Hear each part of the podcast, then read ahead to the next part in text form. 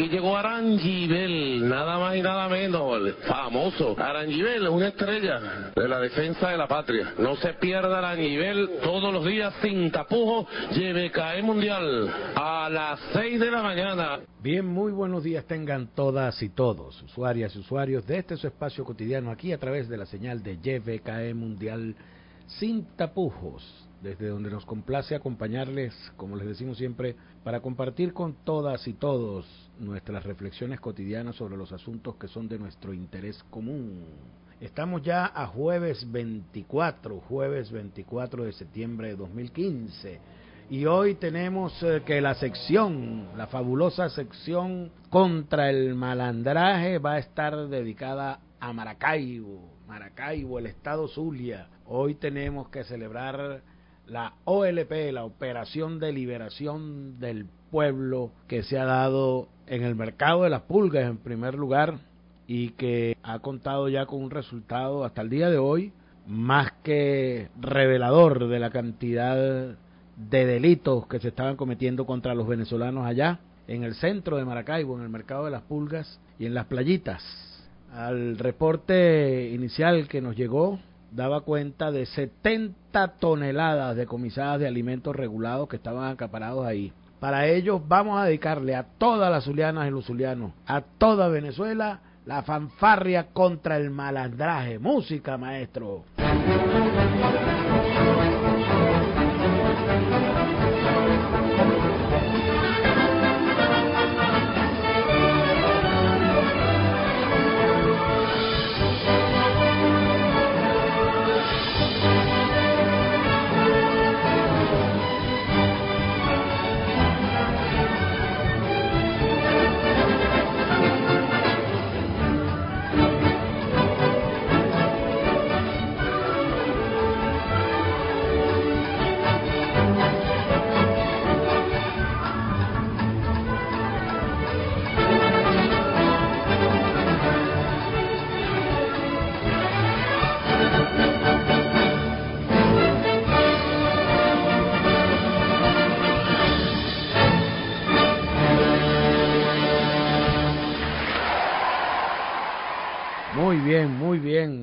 Contentamos muchísimo porque estamos viendo la acción contundente del gobierno revolucionario en ese estado que ha sufrido tanto, que ha padecido tanto el tema del bachaqueo. Ustedes recuerdan que hace un mes, más o menos un mes, sí, se dio en los filúos la primera OLP allá en el estado Zulia y eso fue una convulsión casi que nacional de la cantidad de cosas que se descubrieron en todas las casas había depósitos de bachaquero. Una cosa, pero espeluznante, de la dimensión de la criminalidad que ahí se estaba dando. Bueno, pero fíjense ahora, los efectivos militares y policiales tomaron desde ayer en la madrugada el centro de Maracaibo. Eso fue reportado por la Guardia Nacional. Ahí estaban la Guardia Nacional, el Cuerpo de Policía Bolivariana del Zulia, camiones, máquinas pesadas, todos ellos procediendo al desmantelamiento de tarantines y kioscos en las aceras de las inmediaciones de las torres petroleras y Avenida Libertador. Llegaron algunos buhoneros propietarios alarmados por la situación, pero no les dejaron ingresar porque estaba dándose, incluso la gente que estaba tratando de circular en la mañana de ayer hasta ya las horas del mediodía, encontraron el tráfico desviado. El reporte fotográfico de esto de verdad es impresionante, la cantidad de cosas que había ahí. Nos dicen que en las pulgas y en las playitas sigue militarizado desde la zona del Hospital Central, queda por ahí al lado de la, de la iglesia de la Chiquinquirá, de la Basílica. Bueno, todo eso hasta allá, hasta el final de esa avenida, y han encontrado 70 toneladas decomisadas de alimentos que supuestamente están regulados, pero que han sido acaparados por esta cantidad de gente que estaba ahí. Y de inmediato se tomaron las previsiones para poner eh, a la venta a precios justos toda esa mercancía. El operativo estaba comandado por el general de la SODI, Tito Urbano, y por supuesto por el ciudadano gobernador de la entidad de allá del Zulia, Francisco Arias Cárdenas. Ustedes tenían que ver las fotografías, seguramente ya han visto por los reportes de televisión, pero, pero fíjense, nada más en basura había una cosa así, habían toneladas, toneladas de basura, cantidad gigantesca de dinero en efectivo. Ustedes saben la operación que están haciendo con el dinero, lo hemos comentado acá, el dinero venezolano a través de toda esta operación del bachaqueo. El dinero está siendo utilizado para incrementar la espiral, la vorágine que tienen ellos montada para encarecer los productos, desaparecerlos de los anaqueles y acabar con nuestra economía. Ese es el propósito, por eso la operación es desde Colombia hacia acá, no es una operación interna, es una operación que viene desde Colombia, porque allá es donde está el plan montado de acabar con nuestra economía. Es posible gracias a regulaciones y leyes que tienen allá instauradas y que el gobierno del presidente Santos no ha querido todavía acordar eh, su derogación para que podamos ir avanzando en la superación de este problema. ¿Cuál es el propósito con ese tema de la moneda? Nosotros lo vamos a explicar en detalle más adelante, pero en resumen les digo, la idea es acabar con el circulante que hay en nuestro país, es decir, tratar de dejar a los venezolanos sin dinero circulante, con que hacer sus operaciones de compra eh, de cualquier tipo de cosa, para que el gobierno se vea obligado a emitir más moneda, es decir, a imprimir más dinero en billetes y a sacar más monedas. Y ustedes dirán, bueno, pero ¿qué propósito tiene eso? Si el gobierno puede reponer la moneda. No, el propósito es que después traen todo ese dinero y lo inyectan a la economía, de modo que el circulante se duplica. Y al duplicar el circulante se genera automáticamente una hiperinflación. Con lo cual la moneda venezolana queda completamente sin valor, queda completamente destruida. Esa es la operación que están tratando de hacer. Por eso es que se ve tanto dinero que están sacando de Venezuela hacia Colombia a través de esta operación del bachaqueo. Con el dinero venezolano que se llevan a Colombia, lo vuelven a traer ya empobrecido, compran mercancía aquí en Venezuela de nuevo, vuelven a llevársela para allá, para Colombia, allá la venden en bolívares o en pesos o en lo que quieran ellos venderla, con ese dinero vuelven a comprar más moneda nacional venezolana, más bolívares, traen de nuevo esos bolívares acá, compran más mercancía, la vuelven a llevar para Colombia, la venden allá en pesos, en bolívares o en dólares o en lo que sea, con eso compran más moneda venezolana, vuelven a traerla para acá y llega un momento en que nos estamos quedando sin dinero y sin mercancía simultáneamente. Ese es el propósito de esa operación acabar con la moneda venezolana. Y eso es lo que está respaldando el gobierno de Juan Manuel Santos, el farsante de ahora en adelante. Bueno, fíjense que hay una cantidad de decomisos que se han hecho esta semana. En ese sentido, reportó también el viernes pasado la gobernadora del estado Monagas, Yelixe Santaella, el decomiso de 950 millones en repuestos para vehículos. Ustedes saben lo que es 950 millones en repuestos por muy caro que usted crea que están los repuestos, eso es una fortuna gigantesca, porque cuando le están diciendo 950 millones, no es el precio que tiene el bachaqueo para los distintos repuestos, no, es lo que vale de verdad el repuesto. Si usted saca la cuenta que ellos lo están vendiendo 3, 4 y hasta 10 veces el precio original de ese repuesto, saque la cuenta de lo que esta gente tenía metido en su casa, porque era un rancho donde tenían estos 950 millones en repuestos para vehículos. Le leo la nota. El viernes 18 de septiembre de 2015, el Departamento de Inteligencia de la Guardia Nacional Bolivariana decomisó en una vivienda particular ubicada en la avenida Rivas de Maturín una importante cantidad de repuestos para vehículos cuya mercancía está valorada en 950 millones de bolívares, la cual será vendida a precio justo luego de las investigaciones. La información fue facilitada por la gobernadora del estado, Yelixe Santaella, desde el comando de eh, zona 51 de la Guardia Nacional Bolivariana, manifestando que este es un nuevo golpe contra la guerra económica en la región. Esa importante cantidad de repuestos y accesorios para vehículos marca Ford, Chevrolet, Toyota, Hyundai y otros fueron hallados por la Guardia Nacional en una residencia ubicada en la calle 3, antigua Avenida Rivas, del casco central de Maturín, donde resultaron detenidas dos personas.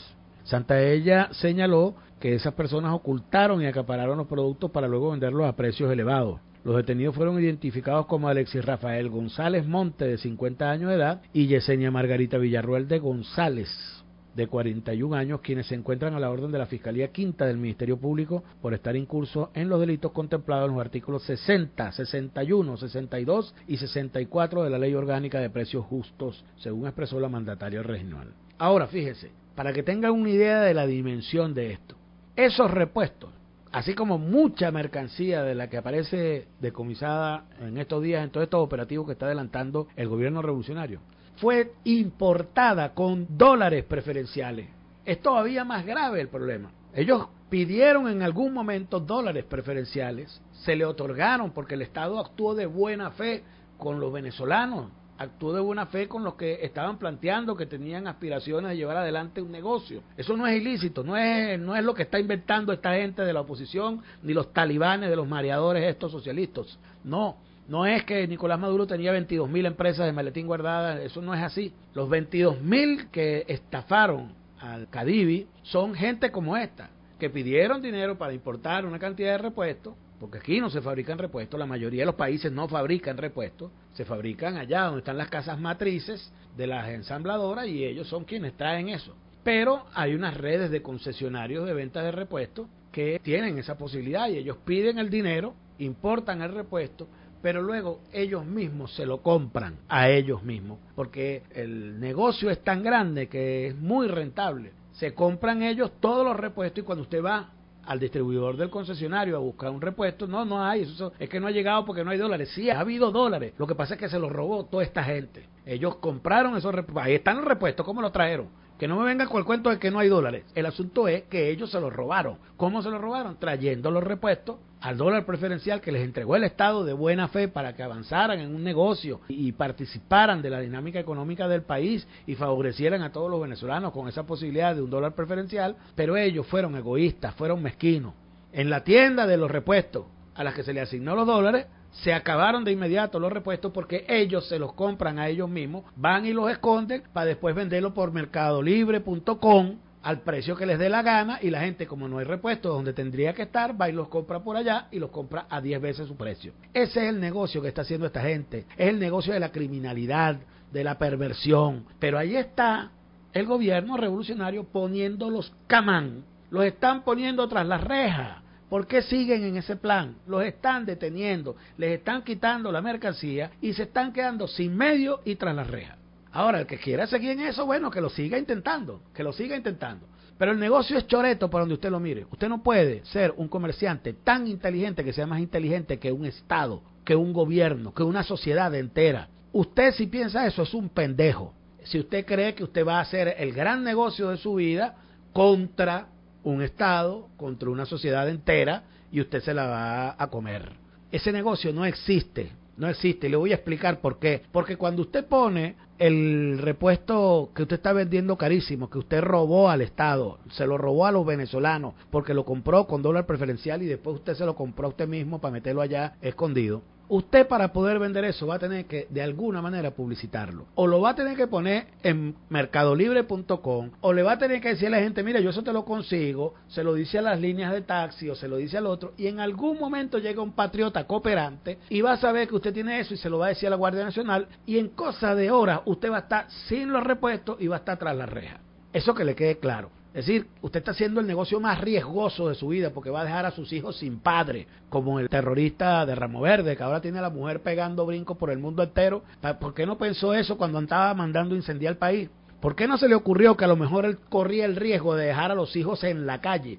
Que no están en la calle nada, porque ellos son hijos de ricos. En el caso de los hijos de él son nietos de ricos. Pero ¿por qué no pensaron eso cuando estaban delinquiendo? ¿Por qué van a llorar después en función de los derechos humanos y que les reconozcan y no sé cuánto? Bueno, porque son irresponsables, porque son irresponsables. Todos los días aquí vamos a estar diciendo cuántos son los que están cayendo camán, le están poniendo los ganchos, se lo están llevando para las aulas y cómo se quedan sin dinero, sin negocio y se quedan encerrados.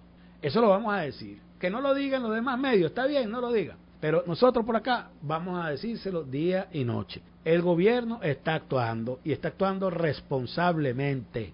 Lo está haciendo como debe ser que falta cárcel, va a haber que construir cárcel, pero van a seguir cayendo, van a seguir cayendo, porque todos los días caen. No hay nada que me indique a mí que esto va a cambiar porque hay un presidente que está actuando correctamente, de manera coherente con el plan de la patria, con las instrucciones que dejó el comandante Chávez y con la decisión y el coraje que se necesita para actuar en este tipo de cosas. Yo lo estoy viendo todos los días. Si usted no lo está viendo, bueno, allá usted con su idea de que usted es más vivo que el resto de la sociedad. Pero usted va a caer, va a caer más temprano que tarde, porque yo todos los días lo estoy viendo caer. y lo estoy reportando por este programa y este programa queda grabado para que lo sepan. O sea, si usted no se acuerda que yo le dije todos los días y le puse una fanfarria para que se acordara todavía más, me inventé el truco de la fanfarria para que la gente sepa retener en su mente que todos los días se está diciendo cómo está actuando el gobierno revolucionario para detener a la gente. Entonces esa farsa de la oposición de que no se está haciendo nada, si usted se la cree, ese es asunto suyo. Fíjese la inmoralidad, por ejemplo, de este sujeto Julio Borges, el CJs. Este tipo ha salido esta misma semana con una atrocidad que es para meterlo preso también. Es para meterlo preso por la medida chiquita. Ustedes recuerdan que la semana pasada yo comenté en este programa cómo actuó de manera decidida el gobierno bolivariano a través de sus cuerpos de seguridad, la Guardia Nacional, contra unos malandros de PDVSA que estaban usando los buques de las venezolanas y venezolanos, los buques de PDVSA, para contrabandear millones de litros de diésel y gasoil hacia el exterior y meterse un billete gigantesco, millones de dólares en cada embarque.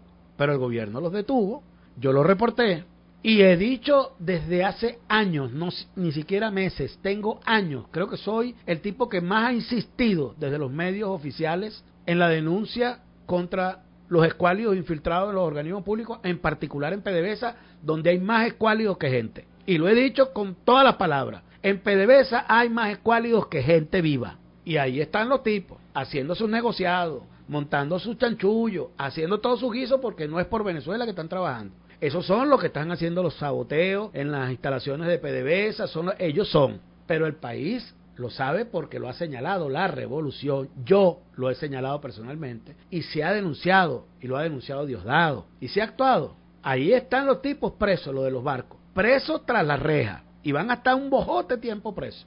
Ellos sí no pueden apelar a derechos humanos ni nada de eso en lo absoluto, porque agarraron los barcos como que si fuera el barco suyo, lo llenaron del gasoil y se iban para afuera ahí a venderlo como que si eso es de ellos. Ese es el trabajo que está haciendo el infiltraje escuálido en PDVSA. Los que están infiltrados ahí, que no son revolucionarios, que no quieren a Venezuela, que no quieren ni respetan al pueblo venezolano. Y a eso hay que meterlos presos. Se han metido presos una cantidad de gerentes de alto nivel que yo les tiré su debida fanfarria en este programa y el país lo sabe. Las venezolanas y los venezolanos que me escuchan saben que yo les he tirado su fanfarria al Parada, José Luis Parada, a la otra mujer, la hermana de él, a la otra prima de él, a todos los que estaban allí en los altos cargos, altísimos cargos, casi en el rango vicepresidencial de PDVSA estaban estos sujetos. Y ahorita están tras la reja. Fueron puestos, fueron destituidos, puestos al servicio de la fiscalía y hoy están tras la reja. Y faltan unos cuantos que van a aparecer por ahí, se los voy diciendo desde ya.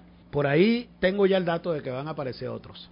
Pero se está haciendo debidamente, con ajustado a procesos, pues como se deben seguir, ajustado a derecho, como digo. Entonces, este Julio Borges, aparece él denunciando que esos barcos forman parte de la política de la revolución bolivariana. Fíjense ustedes la barbaridad, ¿no? Él dice en un texto en Últimas Noticias, la semana pasada, la hermana del país detuvo tres buques petroleros en los muelles de la refinería de Amuay, todos con combustible ilegal para destinarlo a contrabando. El emblemático buque venezolano Negra Hipólita, antes denominado Pilín León, fue detectado con más de 50 mil barriles de gasoil ilegal, equivalente a varios millones de dólares en el mercado negro internacional. La memoria de Simón Bolívar se mancilla una vez más con estas actividades ilícitas que ofenden su memoria en el día a día de este gobierno corrupto. ¿Y qué podremos decir entonces de este miserable que fundó su partido, del cual es el secretario general nacional, con dinero robado a PDVSA por la mamá de Leopoldo López y entregado a Leopoldo López para que montaran un partido que legalizara el movimiento fascista del cual venían Capriles y Leopoldo López, que se llamaba Tradición, Familia y Propiedad, y que fue ilegalizado por Jaime Lucinchi. ¿Qué podemos decir de ese ladronaje que hizo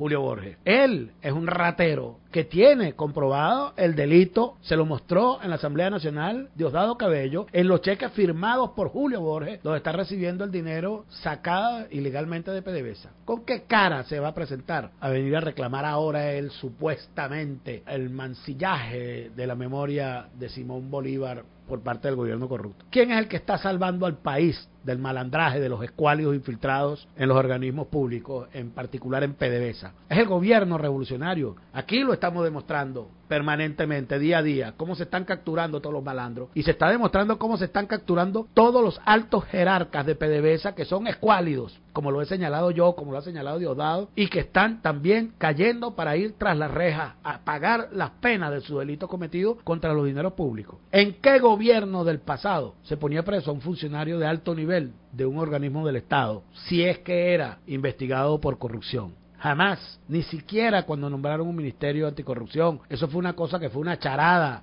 mal hecha. Además, al tipo lo encerraron en una oficinita en un sótano en Miraflores y no lo dejaron salir nunca después que lo nombró Caldera. Es una cosa, un saludo a la bandera para ver cómo hacía para caerle bien a la gente. Esta gente son farsantes y están tratando de activar ahorita a la gente en favor suyo de cara a la elección con este cuento de que ellos les ofende que se mancille la memoria de Simón Bolívar por parte de un gobierno corrupto. Ese es el discurso barato que tiene esta gente, el discurso mentiroso, perverso y además de cínico e inmoral, siendo ellos los que montaron su partido fascista a partir de dinero robado a PDVSA por la mamá del líder fascista que está hoy tras la reja. Allí está la farsa. Lo que falta es que el país se la señale, los acuse y los mande al olvido el 6 de diciembre cuando no les dé ni siquiera un solo voto por corruptos, por miserables, por cínicos y por inmorales. Vamos a la pausa que nos corresponde y enseguida estamos de vuelta con ustedes. Ya regresamos.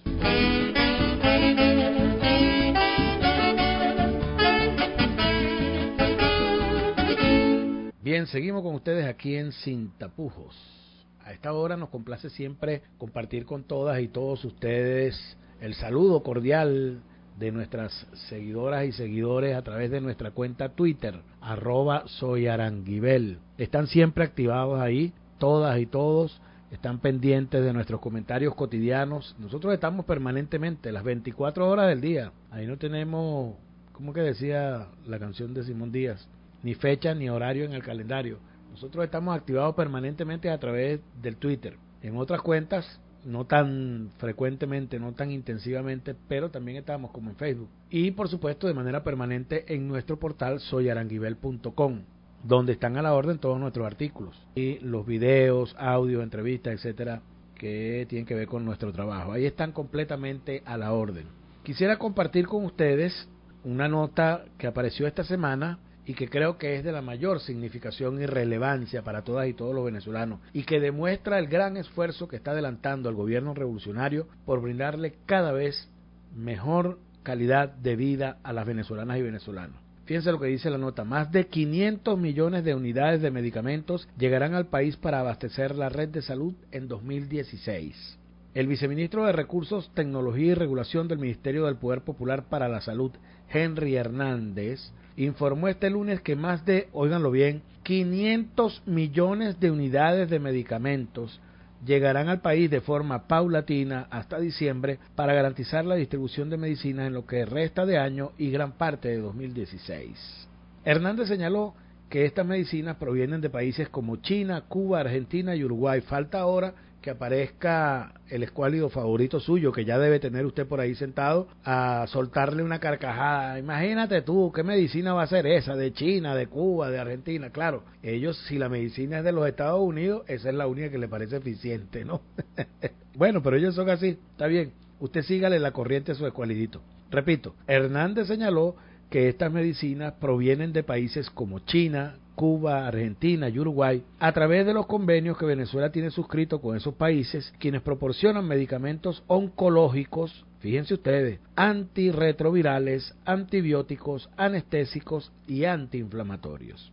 Estas políticas de comercialización con estas naciones garantizan el abastecimiento de, de, medicamentos por todo lo que queda del año y para gran parte del 2016 subrayó Hernández. Señaló que esta nueva adquisición de medicamentos se sumará a los más de 222 millones de unidades de medicamentos distribuidas en este 2015 al sistema público de salud. Durante una rueda de prensa en la sede del Servicio Autónomo de Elaboraciones Farmacéuticas, el CEFAR, Hernández explicó que la asignación de insumos y medicinas forma parte de un ciclo mensual de abastecimiento continuo que se extiende por 21 días hasta llegar a todos los hospitales y a las 24 direcciones regionales de salud, que a su vez deben distribuir las, eh, los insumos a la red ambulatoria.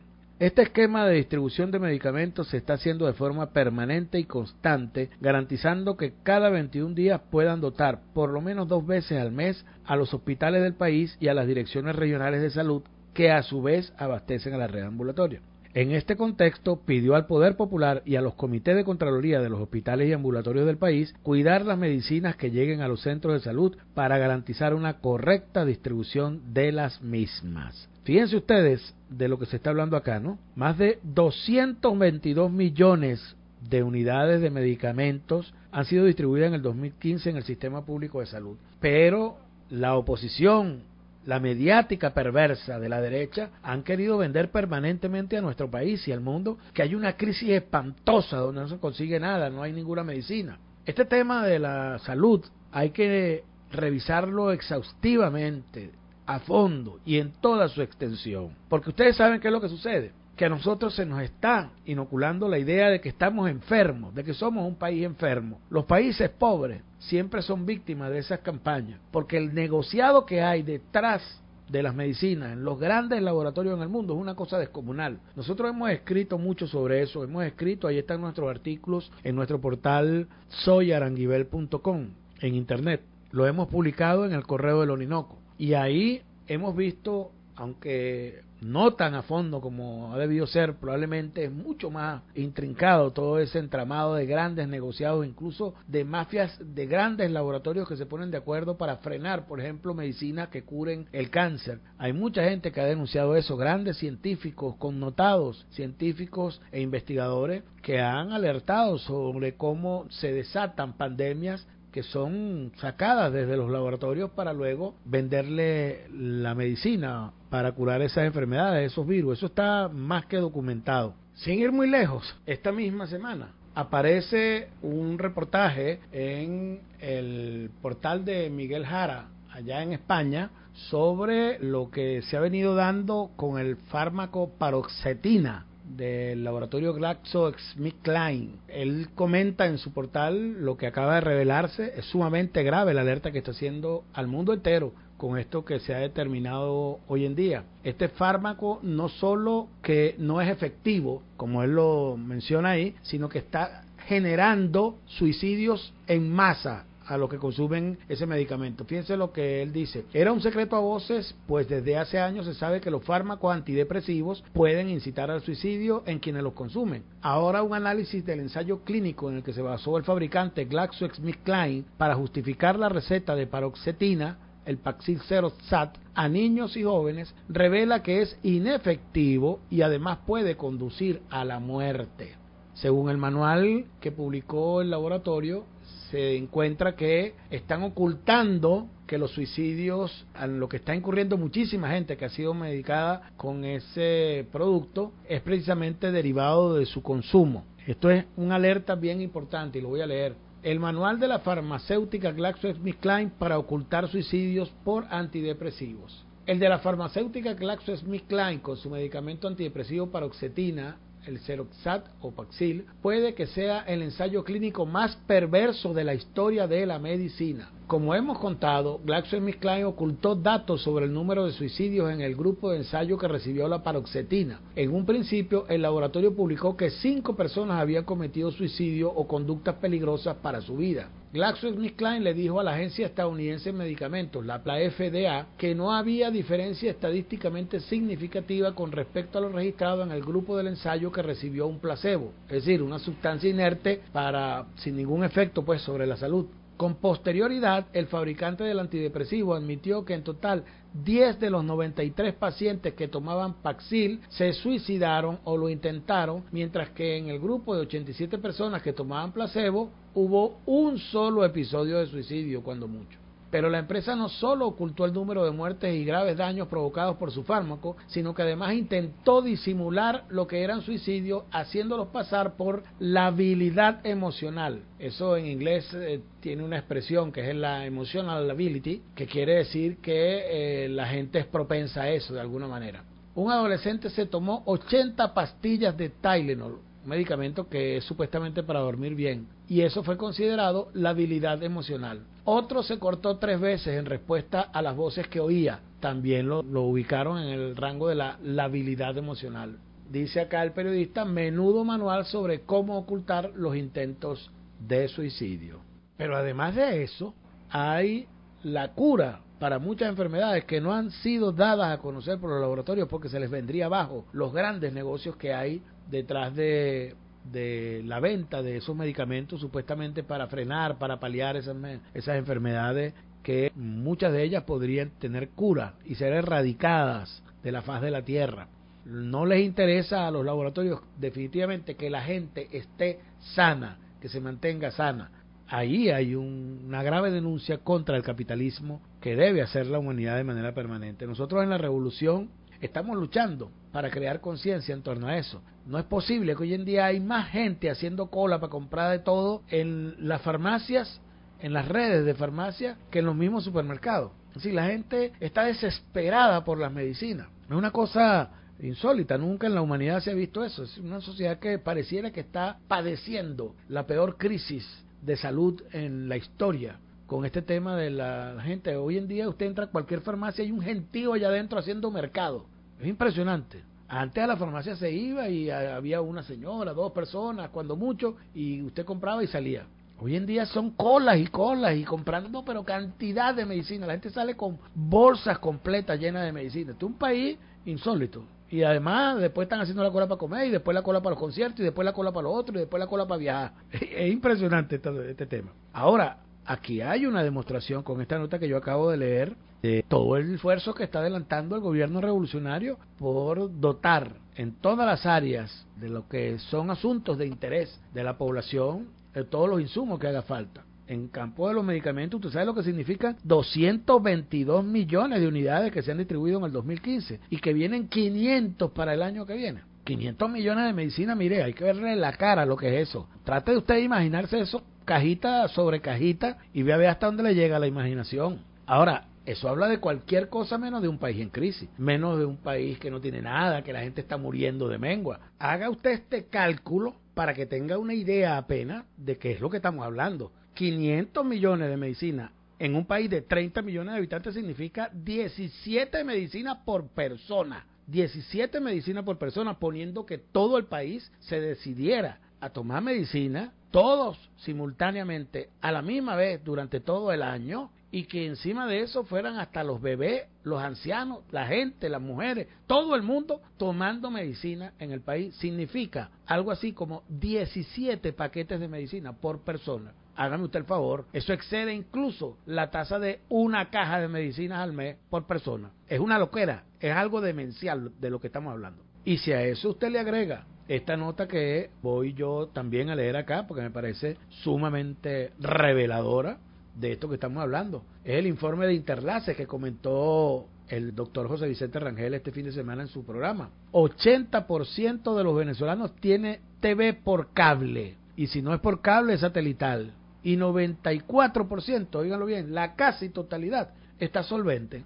Esto no es importante, esta cifra no es reveladora de que aquí no hay ninguna crisis, de que la crisis que hay es otra cosa, que es un sabotaje económico, una guerra económica para tratar de convencer al pueblo de que hemos caído en la inopia, estamos en una crisis humanitaria permanente. Fíjense ustedes esto, no es ninguna crisis esto, porque esto no es una cosa que determine la vida. La gente no necesita esto como se necesita el oxígeno, el alimento, la medicina. Y sin embargo, casi la totalidad de la población tiene lo último en televisión de la más avanzada del mundo y está al día en sus pagos. Fíjense esto. De acuerdo con el estudio Monitor País sobre penetración de medios de comunicación y redes sociales desarrollado por Interlaces, el 80% de los venezolanos posee servicio de televisión paga por cable o satelital frente a 20% que no cuenta con el servicio. El estudio fue desarrollado con base en 1.200 encuestas en hogares y mediante bases de datos telefónicas llevadas a cabo del 15 al 20 de septiembre. Ahorita mismo. Entre otros hallazgos, se encontró también que 94% de quienes cuentan con el servicio de TV por suscripción lo mantenían activo o solvente al momento de la encuesta. Del mismo modo, un 69% de los venezolanos cuenta con servicio de Internet en su casa. Un país que tiene casi todo el mundo Internet, óigalo bien más de la mitad de la población, frente a 31% que no lo tiene. Pero ese 31% que no lo tiene, agrego yo, tiene la posibilidad de acudir a Infocentros, una de las más grandes redes de Internet gratuita dotada por el Estado para ofrecer ese servicio a la población como no lo hay en ninguna otra parte del mundo. Ante la pregunta, ¿qué medios de comunicación en particular utiliza usted para informarse sobre lo que pasa en el país? Los consultados respondieron la televisión nacional 33%, televisión internacional 16%, televisión regional 0,3%, periódicos 19%, portales de noticias 10%, el Twitter 0,6%, Facebook 0,5%, radio 0,4%, ninguno 0,2% y no sabe no contesta 0,2%. Fíjate, la radio es muy baja, muy baja la incidencia de la radio en esta investigación. Eso debe llamarnos a reflexión. La masificación también se evidencia en el uso de teléfonos celulares. 83% de los entrevistados dijo que tenía dispositivo móvil y 17% apenas contestó que no poseía. Estamos hablando de otra tecnología y fíjense cuál es el nivel mucho más alto que los que tienen acceso, por ejemplo, a Internet, está en el orden de la misma cantidad de los que tienen televisión. En lo que respecta al uso de correo electrónico, 62% de los encuestados poseía una cuenta de email personal, 37% dijo que no tenía y 1% no respondió. Sin embargo, el uso masivo de Internet no implica la participación mayoritaria de los usuarios en las denominadas redes sociales. Según Interlace, apenas 28% de los venezolanos utilizan una cuenta de Twitter personal frente al 70% que se abstiene. Otro 2% no contestó. La confianza, aquí, aquí hay que acotar, yo he dicho persistentemente y algún día vamos a hacer un programa específicamente sobre ese tema. El tema de si la red es un activo social, eso no, digo las redes sociales, las redes sociales estas, los Twitter, el Facebook, eh, eso, eso hay que aclararlo muy bien en, en nuestra sociedad, sobre todo en una sociedad que está en transformación. Esos son instrumentos del entramado industrial capitalista eso no es en modo alguno. Fíjense ustedes lo que nos está pasando, que creemos que estamos ganando en Twitter, pero en Twitter nos está echando una soberana lavativa Dollar Today. Ahí se demuestra, si, si están pudiendo ellos enfrentar a una economía de una nación, una economía petrolera, una de las potencias del mundo, el petróleo, y pueden ponerla en aprieto, solamente publicando a través de... Se da cuenta uno de que no estamos, no estamos en capacidad ni en control de eso, ni en capacidad de influir sobre esa red. Que nosotros publiquemos bastante y nos veamos ahí y sea... Ah, está bien, muy bien. Y que hay que dar la pelea, está bien, como dijo el comandante Chávez, vamos a darla en todos los espacios, pero en ningún caso a creernos que es que nosotros estamos dominando ni controlando eso, porque hay gente por ahí que uno escucha decir, no, bueno, pero ¿y por qué el gobierno no cierra esa página? Porque eso no es de nosotros, papá, eso es del imperio, eso es de ellos, ¿cómo le vamos a ir a cerrar nosotros ninguna página al imperio norteamericano? Eso no es así, es decir, ahí se demuestra precisamente lo que estamos diciendo. La confianza en los medios también fue medida por el estudio. Del total de entrevistados, solo 7% dijo tener mucha confianza en los medios. ¿Ves? Hay que hacer ahí un examen autocrítico. Todos los medios. ¿Y por qué? Porque los medios están mintiendo mucho. Los medios están manipulando demasiado la información. Eso lo tienen que revisar las grandes corporaciones mediáticas. 27% manifestó confianza, 23% algo de confianza, 29% poca confianza, 15% nada de confianza. Bueno, ese es la, el estudio de Interlaces que da cuenta de lo que está sucediendo con el tema de la tecnología informática y las redes en nuestro país. Les invito a que revisen en nuestro portal nuestro artículo de esta semana en Últimas Noticias contra el fraude, se llama.